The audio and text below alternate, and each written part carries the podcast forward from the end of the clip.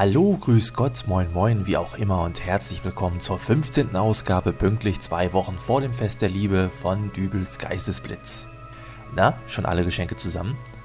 Die ultimative Frage, die zurzeit überall gestellt wird und Finger hoch, wer kann sie langsam nicht mehr hören? Äh, ihr könnt die Finger jetzt wieder runternehmen, das war nur eine rhetorische Frage. Aber im Ernst, äh, ich selber, ich bin auch noch längst nicht komplett. Wenn ich mir aber meinen Kontoauszug so anschaue, dann würde ich sagen, dass ich schon Geschenke für die nächsten drei Weihnachtsfeste gekauft habe. Aber nein, es fehlt tatsächlich noch das eine oder andere.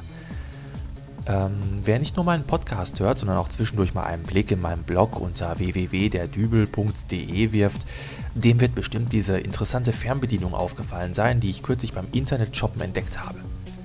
Für die, die es noch nicht gesehen haben, es handelt sich um eine kleine Fernbedienung, mit der es möglich sein soll, alle europäischen Fernsehgeräte, die mit einer Infrarot-Fernbedienung zu schalten sind, einfach auszuknipsen.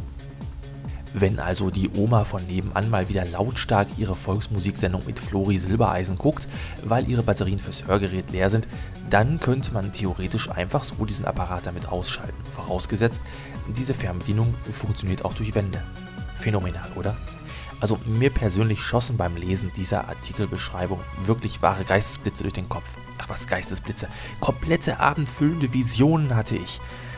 Wenn die Fernbedienung bei Fernsehern funktioniert, dann doch garantiert auch bei der Stereoanlage der Nachbarn unter uns, die gerne mal etwas lauter feiern. Mittlerweile ist doch alles mit einer Fernbedienung ausgestattet. Okay, wenn ich ausschalte, dann schalten die unten sofort wieder ein, weil sie denken, dass ihre Anlage irgendwo defekt ist oder so. Aber ich kann dann hier sofort wieder ausschalten. Und äh, das gibt zwar ein ziemliches Hin und Her, aber mal schauen, wie lange die dieses Spielchen dann noch mitmachen. Ich habe zumindest Geduld. Äh, andererseits, egal, sollen die doch feiern. Ich gehe dann so lange abends bei uns äh, die Straße runter und knipse dann vom Bürgersteig aus durch die Fenster sämtliche Fernseher, Stereoanlagen, vielleicht sogar PCs und Spielekonsolen aus. Ich kann schon förmlich vor mir die verwirrten Gesichter sehen, wenn plötzlich einfach so die abendliche Glotzendroge ohne Vorwarnung abgesetzt wird. Plötzlich erwachen ganze Familien aus ihrem apathischen Zustand des sinnentleerten TV-Glotzens und sehen sich völlig hilflos außerstande, überhaupt mit den anderen Personen im gleichen Raum sozial zu interagieren. Doch dann ganz langsam gewöhnen sie sich an die Situation und verfallen den alten weihnachtlichen Traditionen, die diese Zeit des Jahres bietet. Es werden Kerzen angezündet, die Menschen rücken näher zusammen, man besinnt sich wieder darauf, Bücher zu lesen, vielleicht sogar den Kindern vorzulesen. Und irgendwann hat plötzlich jemand ein Liederbuch in der Hand und beginnt zu musizieren. Äh, ich glaube, diese Fernbedienung ist doch nicht so toll weil ihr Kinderlein kommet krönende Nachbarn sind nämlich mit keiner Fernbedienung dieser Welt abzustellen. Äh, da käme ich vom Regen in die Traufe. Hm, wird eigentlich überhaupt noch irgendwo Musik gemacht? Okay, wenn Kinder bis 10 Jahren im Haus leben, dann kommt vielleicht noch das obligatorische Blockflöten-Solo für Oma kurz vor der Bescherung zu Gehör. Aber so richtig singen? Oder besser noch, Papi mit Gitarre und Mutti mit Triangel begleiten zu Kevins Blockflöte.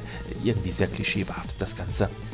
Das Hauptproblem ist ganz bestimmt, dass eigentlich kaum ein Mensch noch so ein richtiges Instrument spielen kann. Und äh, somit wird zu Weihnachten dann doch lieber wieder die Heino-CD äh, aufgelegt. Dabei gibt es doch wirklich ein Instrument, das wirklich kinderleicht zu erlernen ist. Welches das ist? Äh, die Nasenflöte. Man kann wirklich ganz simpel nach Gehör alle möglichen Melodien darauf spielen.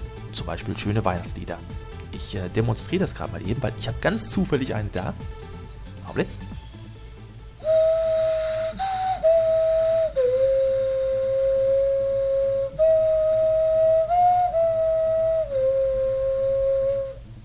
Das soll auch reichen als Demonstration.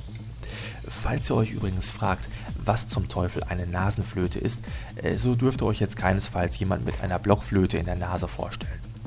Eine Nasenflöte wird, wie der Name schon sagt, mit der Nase geblasen, ähm, was eine sinnvolle Bespielung mit Schnupfen nicht so ganz sinnvoll macht. Die Luft wird durch die Flöte direkt in den eigenen Mund geblasen, der dann als Resonanzraum dient. Alles in allem recht simpel, einfach zu erlernen. Nasenflöten gibt es eigentlich in jedem halbwegs gut sortierten Musikgeschäft für 2,50 Euro oder so, ähm, als einfache Plastikausführung. Wer also ein witziges Weihnachtsgeschenk für wenig Geld sucht, der sollte vielleicht wirklich eine Nasenflöte in Betracht ziehen. Man braucht keine Notenkenntnisse oder fingerbrecherischen Gitarrengriffe. Äh, ein ausgeprägtes Riechorgan genügt und die Hausmusik kann beginnen. Ähm, prominentester Spieler einer Nasenflöte ist übrigens Farin Urlaub. Wer die letzte Live-DVD von den Ärzten mal äh, in den DVD-Player schmeißt, der kann sich das Ganze mal anschauen oder angucken. Und für diejenigen, die mit dem selbstständigen Musizieren immer noch nichts anfangen können, gibt es jetzt was auf die Ohren, nämlich eine Nummer aus dem Podsafe Music Network, die auch in den Top 10 der Podparade unter www.podparade.de zu finden ist. Beatrice Erickson mit Wir hören uns nächste Woche wieder zu Nummer 16 von Bibels Geistesblitz. Bis dahin eine ruhige Woche und tschüss.